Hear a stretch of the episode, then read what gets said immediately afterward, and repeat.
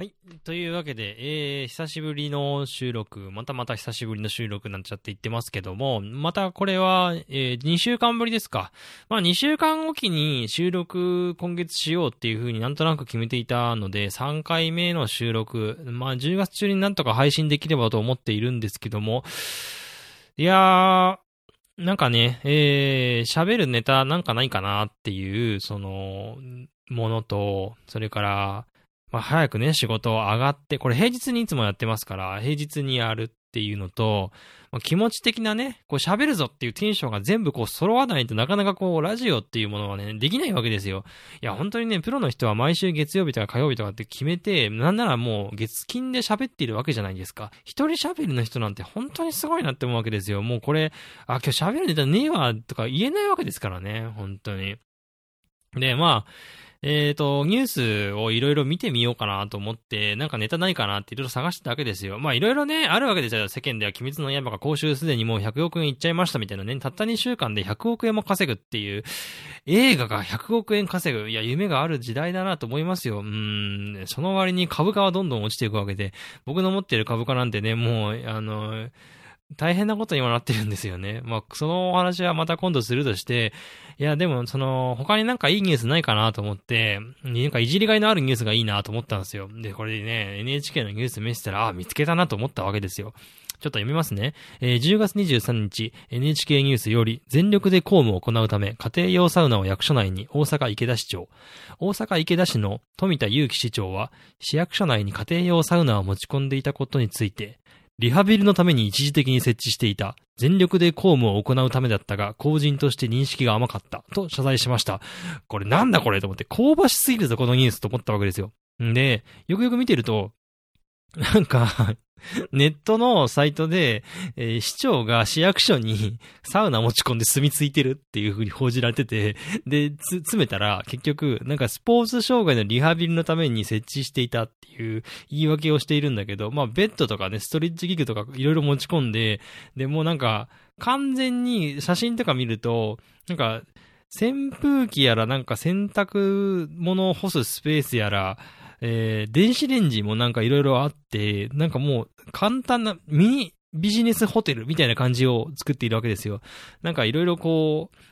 あの、それ必要なのかみたいな感じがあるんだけど、まあいろいろね、このコロナの状況とかもあって、まあ公務がすごい忙しいみたいなこともわかるんだけど、なんかあのーなんて言うんですかね、あの、言い訳が苦しいぞっていう、家庭用サウナってかそもそもなんだよそれって思ったんですけど、家庭用サウナってね、売ってるんですよね、普通に。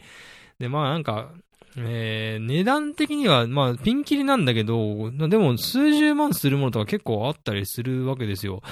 うーん、まあ高いのだとね、100万ぐらいとかするんだよね。なんか昔メルカリかなんかにも普通に売ってたりしたんだけど、いや、なんかいいなとか思って、これ俺もサウナハマってる時期あったからさ、これちょっと欲しいななんていうふうに思ったんだけど、なんつうの、やっぱりサウナはね、あの、水風呂入ってっていう交互的な、交互よくやってそれで、なんていうの？えー、外で、こうちょっと開放的な気分になって、えー、整う時間みたいなのがね、欲しかったりするから、まあ、もう整うんだったら別に毎回お金払って、ちゃんとしたサウナに行くのが一番リラックスできるわと思って、まあ、買うのは断念っていうか、まあ、そもそも買うつもりは別になかったんですけど、この大阪市長、市長えー、池田市の市長か、この人方はさ、ちゃんとさ、家じゃなくて、まあ、仕事場にサウナ持ち込んで、で、リハビリのためですって言ってやってたわけでしょ。まあ、リハビリにサウナ効くのがよくわかんねえけど、まあ一応なんかね、まあ、あの、腰の持病があるから、えー、何、簡易ベッドはまだ置きっぱなしらしいんですけど、まあそれはいいですけど、サウナ、面白すぎだろうと思って、なんか、うん、どういうつもりだったのっていう。ねえ。いや、でもなんかさ、もう本当にさ、コロナのこのせいでって言うとあれだけど、あの、サウナっていう密室の、換気されない場所に行ってずっと知らない他人とさ、何回も何回もさ、えー、なんていうの、同じ密室の室内にこもるっていうのがちょっとやっぱり怖いわけですよ。飲食店行くのと全然様子が違うわけですから、で、サウナの室温って何百、何、何十度か？ね、100度いく、110度とかさ、90度とかあるけど、別にあれでウイルス死ぬのかどうかもよくわかってないし、なんならなんかサウナ室で感染したみたいな事例が一応あるっちゃあるみたいなんですよ。なんかこれも本当かよくわかんないんだけど、なんかね、なんかニュース見てたら、その、なんていうの、スーパー銭湯で感染事例がありましたみたいな。だからサウナで感染したのかわかんないんだけど、いずれにしてもまあ、えー、感染人としやすいっていう風に考えるとちょっと怖くて、意外と結構ビビってるわけですよ。飲み会とかたまに行ってる割にはね、なんかこの前も GoTo イートだって中華料理屋で2000冊パクろうとしたぐらいのことはしている割には、えー、サウナ行こうと思ってなかなか行けなくて、銭湯すら全然行ってないんですよ、実は。うん。普段のジョルニの収録の後なんかは、割とこう、えー、スタジオで出た後に、じゃあご飯行きますかとか、それともサウナ行きますかみたいな感じちょっとあるんだけど、もちろんとかもう露骨にサウナって言ってるんだけど、いや、俺もなんかちょっとどうしよっかな、みたいな感じになってて、うん、行こうか行かないかやなっていう、ちょっとでも怖いなみたいな気もするし、なんでの、都会のサウナってやっぱその、あの、外気浴ゾーンみたいなのがなかったりするところ結構あるし、なんか意外と高かったりするので、ちょっとまあ、なんかそこまでして、リスクを犯す必要もないかなと思って、外気浴ゾーンがあればまだいいかなと思ったりするんだけど、昼間だったら人も少ないし。だけどやっぱね、ちょっとなんかビビっていて、いやー、で考えるとさ、やっぱりこの、なんていうの？外に行く楽しみみたいなのがどんどん減ってるわけですよ。まあ映画館はかろうじて行くけど、まあご飯的な部分もあるけど、リラックスをするっていう意味で言うと、そういうサウナとかが全然なくて、まあ散歩とかはしますけど、いやー本当になんか、楽しみをどんどん見つけていかないといけないなっていうふうに思っているわけですよ。どうですかね皆さんなんかそういう楽しみとかちゃんと見つけてますか？うん。まあね、あのー、結局さ、外に行ってなんか楽しみがないなって思って、えー、どうするかって言ったらさ、まあ、お家にいるしかないわけですよ。じゃあ家の中でできる楽しみをどんどん見つけていこうと、ね、思うわけじゃないですか。これから寒くなってくるわけですし、まあ冬場はね、またね、すっげえ寒いなと思って、まあそういう時期に家の中で楽しめること何かなって、で、まあ前回言ったわけですよ。まあお酒を作ってみようっていうね。はい。というわけで、今回満を持して、えー、ジン作ってみましたので、ちょっとその真意を兼ねて、えー、やってみようと思っております。というわけで、そろそろ参りましょう。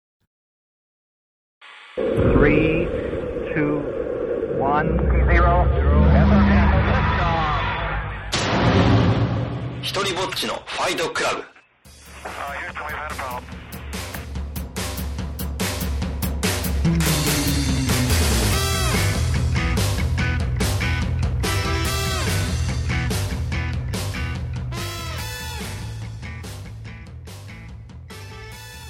さあ始まりました。ひとりぼっちのファイトクラブ。お相手は私、ジェラでございます。皆さん改めてよろしくお願いいたします。この番組、ひとりぼっちのファイトクラブはですね、私、ジェラが日々持っていることや感じたこと、それからやってみたいことなんかを適当に喋ってみる番組でございます。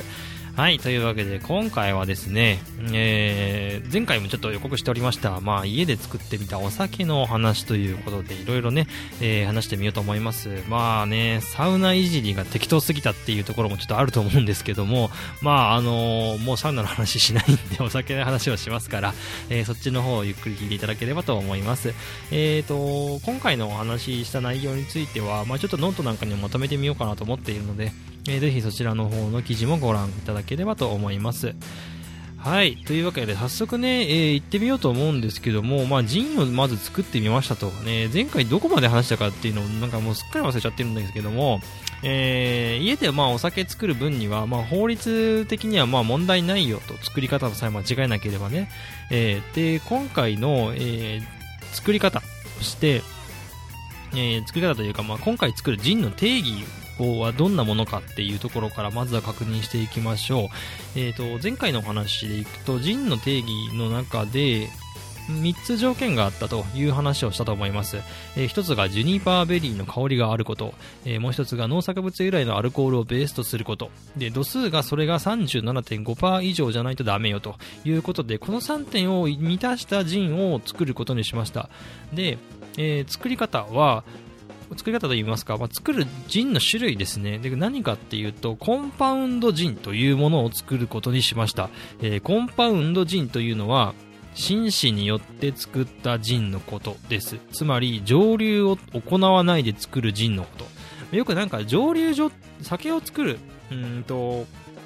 えー、なんて言えばいいんだろうな。スピリッツ系のお酒って蒸留所で作るんですよ、基本的には。蒸留して作りますと。まあ、蒸留所っていうのは、その専用のそういう装置があって、えー、作られますと。ウイスキーなんかもそうなんだけども、今回の方法はあらかじめ蒸留されてきたアルコールを持ってきて、そこに、えー、物を漬け込んで作りますと。で、紳士っていうのは、浸すに漬けると書いて紳士という字を書きますと。まあ、あんまり使い慣れない言葉なんだけど、俺も初めて知ったんだけどさ。で、このね、えー、コンパウンドジンというものを作るにあたって、えー、外から買ってきた、えー、スピリッツにジュニパーベリーと、まあ、ボタニカルっていうスパイスなんかを漬け込んで作りますと。はい。えー、とても簡単な方法なんです。まあ、後で説明しますが。えーと、それで用意したものは、まず、ジュニパーベリー、そして瓶、えー、ベーススピリッツとしてアルコール度数40度のウォッカを用意しましたでボタニカルは今回はすだちと柚子をセレクトしましたはいまあ、いきなりね、え、ウォッカみたいなのもあると思うんですけど、要は外から買ってきたスピリッツで農作物由来であれば、まあ、ぶっちゃけ何でもいいっちゃ何でもいいんですよ。で、えーと、テキーラとかでもまあいいっちゃいいんだろうけど、その、香りがね、すっきりしていて、まあ、雑味が少ないものがいいかなと思って、ウォッカにしようと。てか、ウォッカで作ってる人結構いるんですよ、まず。で、今回ちょっといろいろ自分なりに一つのテーマを作って、えー、作って、テーマを作ってジンを作ってみることにしました。わかりづらい。えーと、まずこのウォッカを選んだ理由として、ウォッカの中でもストリチナヤというものをブ,、えー、ブランドをセレクトしてみました。原産国はラトビアのウォッカなんですけども、まあ、ウォッカ好きの方は多分ストリチナヤってウォッカの中でも有名な3大ウォッカとか4大ウォッカのなんかラインナップに入ってんじゃないかなと思うんですけど、このストリチナヤっていう名前がロシア語で首都を意味するということらしいんですよ。うーん、まあ僕実はね、えっ、ー、と今回の、えっ、ー、とですね、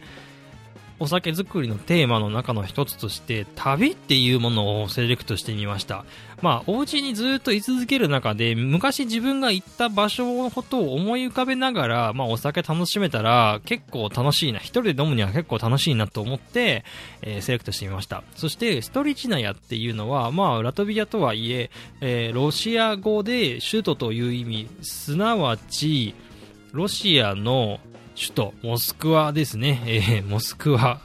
はい。ちょっとかなり強引なんですけども、まあ昔ね、モスクワ行ったことがあったんで、なんかそういう意味で、まあ自分にちょっとゆかりのあるものをセレクトしてみようということで、ベーススピリッツはストリチナーに決定。そして、ボタニカル、今回はスザーチとユズをセレクトしたんですけども、ユズはフリーズドライのものがありまして、皮をね、フリーズドライしたものがあったんで、これを使うことにしました。ちなみにこのユズは、愛媛さんです。うん、愛媛ってなんかみかんとかのイメージがあるんだけど、なんかそういう柚子もなんかあるみたいで、愛媛産の国産の、えー、柚子ですって書いてあったんで、そういえば昔愛媛友達の結婚式で行ったなと思って、結構ね、それも楽しかったんで、まあそういうちょっと思い出に浸りながら、えー、飲めたら面白いなと思ってセレクトしました。そしてもう一つ、すだちですね。すだちは生のすだちを買ってきました。えっ、ー、と、まあすだちといえばどこかって言われたらもちろん徳島ですよ。はい。えっ、ー、と、愛媛と、えー、徳島で、前回はね、高知の話なんかもしましたけど、結構四国楽しかったんで、その辺の思い出なんかもあると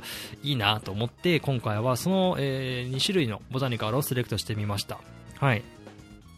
さて、えーと、作り方なんですけども、これ超簡単で、まず、100均で買ってきた瓶に、ストレッチナヤウォッカをドバドバ入れます。そして、そこにジュニパーベリーをぶち込んで、さらに、ボタニカル好きなものをとにかく入れて放っておく。で、3日ぐらいほっとけば、まあ十分です。5日？今回私は5日間放っておいたんですけど、まあそこはなんか、人によりけりだと思うので、はい。で、以上です。うん。簡単でしょ？これ。で、めちゃくちゃ簡単なんですよ。本当に瓶にお酒突っ込んで、その中にいろいろ、なんか香りを、ど、何の香りをつけるかっていうのをセレクトするだけっていう。これでいいの？みたいな。だからなんかもう、ジンなのそれって思うんですけど、ウォッカじゃない、ウォッカにジンの匂いがついたみたいな感じかな。なんか変な感じだけども、まあでもね、あのー、そういうものとしてちゃんと作れますよと。そして定義上は一応ジンになりますから、これで。はい。で、えっと、具体的に言うと、瓶、え、っとね、えー、瓶の量で言うと何ミリの瓶買ってきたんだっけな。270ml の瓶。この中に、まあだいたい 250ml のウォッカを入れて、3g ぐらいのジュニパーベリーを入れました。で、すだちの皮と種を適量入れて放置した、5日間放置してみたんですけども、この時のスパイス、えー、ボタニカルですね。すだちの皮とか種とかっていうのを入れるんですけど、うんと基本的に果物の、えーと、種だけで大丈夫なんですが僕はちょっとなんか匂いを香りを強く出したかったので皮なんかも結構入れてみましたがえっ、ー、とまあその辺は好みなのかなと思います。でえっ、ー、とすだちのジンとそれから柚子のジンと1種類ずつ作ってみたんですけどこれ混ぜても全然いいので普通のジンって多分5、6種類とかね、入れたりするのが当たり前と言われているので、元によってはだってね、20種類以上混ぜましたとかいろいろあったりするんですけど、ちょっと今回はまず1種類でちょっと味わってみようと思いまして、で、あとは好みに応じて混ぜてみて、いろいろ試してみようかなっていうふうに思ってます。はい。で、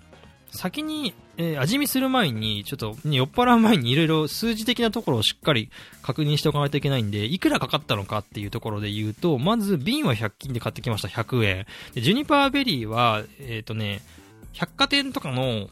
スーパーみたいな、なんか高級スーパーみたいなのがあって、そこのスパイス売り場に売ってるんですよ、ジュニパーベリーが。で、これが1瓶530円でした。はい。量的には 20g 入ってたのかな？うん。20g 入ってて500円ちょいなんで、まあ、何倍か作れる量かな。ちょっとこれが一番実は量的に高いっちゃ高いのかな。なかなか見つかんないしっていうのもあるんで、ただ結構あのネットでも買えるみたいなんで、もしよろしければぜひそっちでも買ってみてもいいのではないでしょうか。そして、えっ、ー、と、ベーススピリッツとして選んだストリッチ内は、これは 750ml のものが1400円で売ってるので、結構まあ安く手に入るっちゃ安く手に入る。うん。で、すだちと柚子は大体に100円、200円とかそんなもので手に入るので、まあ、この辺りは、あの、皆さんお好きなものを適当に選んでみて、えー、味わい豊かなものになるようにね、産地とかもいろいろこだわりしながらセレクトしてみてください。はい。というわけでですね、えっと、ざっくりとね、えー、金額感、それから材料、作り方なんかを説明してみました。もうかなり急ぎ足で今説明してみたんですけど、とにかく早く飲みたいっていうね。はい。というわけで今僕の手元には、氷の入ったグラスが用意されていますので、ここに早速、えーと、ジンを入れてみようと思います。まずは、すだちの味のジンから試してみようと思います。うわ、すっごい蓋開けた瞬間に、すだちのすごい爽やかな甘酸甘酸っぱい。いや、酸っぱいんだけど、うん、なんか、特有の味はすごいしますね。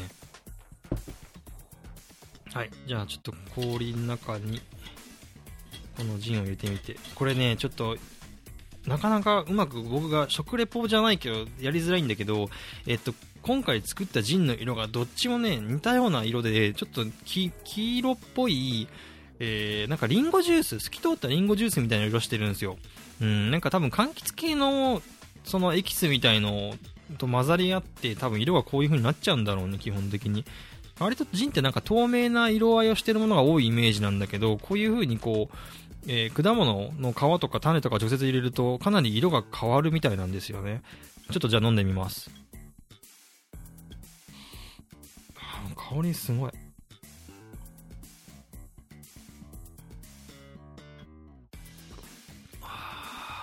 あ、すっごい。なんかすだちって感じだ。すだちのジュースの味がすごい強い。ちょっと、確かにでもジンの爽やかな香りっていうんですかね。なんかその、木、木の森の、森っていうの、なん、なんか、うまく言えねえけど、なんかその、植物園の中のど真ん中にいるような、爽やかなすごい香りなんか雨の植物園みたいな、なんか、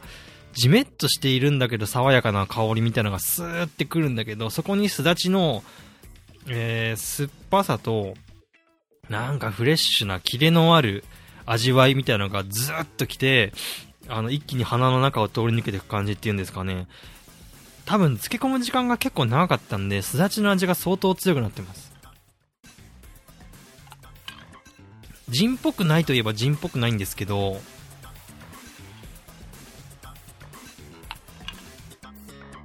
じゃあでも、何かって言われると、焼酎でも、ウォッカでもなくジンの味はしっかりするっていう。うん。すごい不思議。あのでもね美味しいですすごく。へえこれもう絶対売ってない味ですよこんなの。ああすごい。美味しい。そして結構グラスに入れたのにガブガブいっちった。ああ今日一応なんかあのトニックウォーターも買ってきたんで、後でちょっとトニックウォーターなんかも入れて味わってみようかなと思います。これなんか、普通に甘ず甘甘さはほとんどないじゃないんだけど、爽やかな甘さみたいなのがスッとあって、多分トニックウォーターと混ぜるとまたその甘みが引き渡引き立って、すっきりとして飲みやすくなって、お酒っぽさがだいぶ消える気がするけど、美味しいんだろうな、これ。ちょっとまあ次にちょっと柚子の方も行ってみます。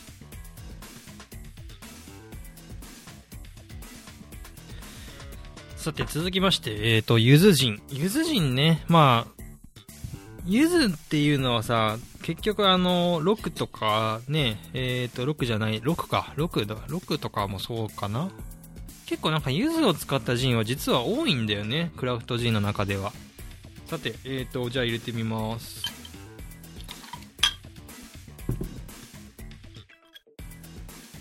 ん？うん。うん。すごい。なんか一回匂い嗅ぐと、ゆず、ああ、もうゆず、ゆずジュース、ゆずジュースよりも、ちょっとこう、シャープな、キレのある香りみたいのがすごい鼻にグッときます。でもすごい全然嫌じゃないです。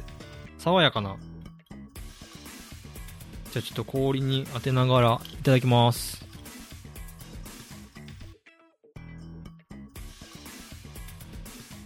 うん。ああすだちよりも、まあちょっとこれフリーズドライの皮を入れたんで、やや味わいというかそれは抑えられているものの、あ、でもすごい口の中に残る。めちゃくちゃ残る香りが。なんか、柚子の特有の甘みに、甘みというか、ふんわりとした香りと甘みがあるんだけど、柚子特有のあの皮の香りがずっと口の中にふわーって残ってて、でもそんなに嫌じゃないですね、これ。てか全然いけるわ。うん。あー、すごい。これ普通に40度あるのに全然グビグビいけちゃうのがマジで怖いわ。俺、ウォッカでこんなグビグビいったことないのに。あ、すっごい面白い。ああ、でもちょっとウォッカの匂いがあるかな。この辺は多分ジュニパーベリーの量とかにもよるんだろうけど、えー、あ、すっげえ面白いな、これ。すげえなんか雑な感想でしかないんですけど、そう、なんか、本当はこの雑な感想だけじゃなくて、自分の体験を言うために、ちょっとこう旅をテーマにとか言ってたんですけど、いや、なんか、でも、あの、思った以上に感激してしまいました。これはすごい発見かもしれない。なんか普通に、か、買っていろいろ飲むのも楽しいけど、自分で作って飲む方が、なんか、ちょっと家に帰る楽しみみたいなのが生まれる気がする、これは。結構グビグビいっちゃうな、これ。いやー、面白い。はい。えーと、まあ、この聞いてる方々はどういう気持ちで聞けばいいんだと思うんですけども、うんと、写真いくつかノートの方にもアップしようかなと思うんですけど、あの、ゆずジンとすだちジンなんですけど、どっちもま色味はね、同じなんですよ。だから違いが全然わかんないんですけど、香りと味わいが全く違うっていう。うん。まあどっちもね、柑橘類としては、だいぶ違う見た目だし、色も違うからね、緑色と黄色で。だけど、匂いとか甘みみたいなのも全然味わいが違うからそれがもうこの液体の中に如実に現れてて蓋を開けた瞬間に香りがツーンと通り抜ける感じがあってそれがまたなんかうん嫌な嫌な気持ちもないけどなんていうの逆にびっくりするんだよね。これがそのジンの香りなのかみたいな。でも飲むと確かにジンの香りもしっかりするし多分元にしたのがあのストレッチ内だったからすごいすっきりとした味わいでシャープでキレがあるのもあのいいっていうのもあるんだけどそれが柑橘類のボタニカルによってよりシャープに再現されているというか、うーん、すげえ稚拙な感想でしかないんですが、まあでも、あの美味しいです、すごく。はい。うん。いや、なんかいいですね、これ。ちょっと、ハマっちゃうかも、これは。これでも、瓶も100円均一ショップで買ってくりゃいいだけの話だから、ちょっといろいろね、この後また、瓶増やしていって、いろんな味わいを足していこうかなと思います。で、えっ、ー、と、今とりあえず、ストリジナヤウォッカと、それから、この、ゆず、えっ、と、ゆず？ゆずは愛媛さんか。だから愛媛の話と、モスクワの話と、えっ、と、徳島、すだちね、徳島のお話をしようかなと思います。それから、えっ、と、次回以降はまた違うスパイスを実は買ってあるので、これをちょっと使いながら、また新しいジンを作ってみたり、えー、すでに作ったこの、えー、すだちジンとかで混ぜてみたりして楽しんでみようかなと思います。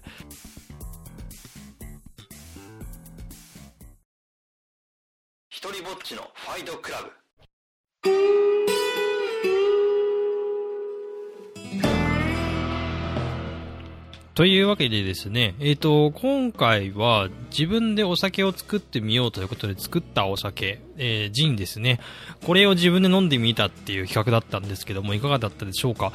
あのー、まあ、さっきも言いましたけどね、自分の、自分でこう好きな味わいとか香りを作れるっていうのがとてもいいと思うんですよ。加減も自分、まあ最初は多分ちょっといきなり僕今回はちょっと香り強すぎたかなっていうのもあるんですけど、まあその辺は自分で後で調整できすればいいのかな、ちょっともう一回足してみたりとかして薄めたりするのもいいのかもしれないんですけど、で、その後トニックウォーター入れて、あの、割れば別にお酒強くないよっていう人も、ちょっとたしなむぐらいの、あの、度数でカクテル作っちゃえばいいと思いますし、まあ、なんていうの、お家にいる時間がたくさんあるのであればね、ぜひこの秋の夜長にね、そんな新しい趣味を見つけてみるのもいかがなんじゃないでしょうかというふうに思います。はい。うん、いやでもね、なんか自分でこんな、こんなって言うとあれだけど、自分でここまで美味しいものが簡単に作れちゃうなんていうのはすごく意外だったし、あのー、なんか、え、買わなくてもいいんじゃないみたいな。なんかね、その世の中にはさ、ストロング系チューハイとかいっぱいあるけど、いや、そんなん別に作んなくても家に置いとけば、でそれをちびちび飲むっていうのでも全然いいんじゃないのっていうふうにちょっと思っちゃいましたね。だってなんか、缶チューハイの何9ミリ9%か、ストロング系ってさ、なんか、1缶飲んで、1缶か2缶飲むと、もうウォッカ1杯分のショットを飲んでるのと同じだよ、みたいな言い方もあるけど、まあ、グビグビいっちゃうのがまた良くなかったりするんだけど、これだったら別に、香りを楽しみながらちびちび飲めるし、しかも自分の好きなフレーバーをしっかり作れるっていうのがまたいいですよね。うん。で、1種類ずつ今回は僕は作ってみたんですけども、いろいろ混ぜてみるっていう方法もあるし、まあ、カスタマイズが結構融通が効くっていうのと、あとなんか変な成分別に入ってないし、自分で飲めばいいからね。うん。なんか一応2週間が目安らしいけど、まあ基本的には40度のお酒なんで、そんな簡単に腐ったりすることもないと思うんで、いろいろ楽しみ方は、あのー、あるんじゃないでしょうかというふうに思います。はい。じゃあなんかこの今回はこういう感じで、えー、お話をさせていただきました。まあ次回はね、またニュース適当にいじってみたりするのかもしれませんし、映画の話するのか、それとも最近見たなんか面白い、えー、ものとか読んだ本の話をするのか、またまたちゃんと旅の話をするのかもしれないし、はい、えー、また近いうちにね、えー、お話しさせていただければと思っております。さて、それからですね、私が普段仲間たちと一緒にやっているラジオ番組。ラジオ番組なのかもはやちょっとわかんないんですけども、YouTube チャンネルですね。スタジオジョルにこちらもよろしくお願いいたします。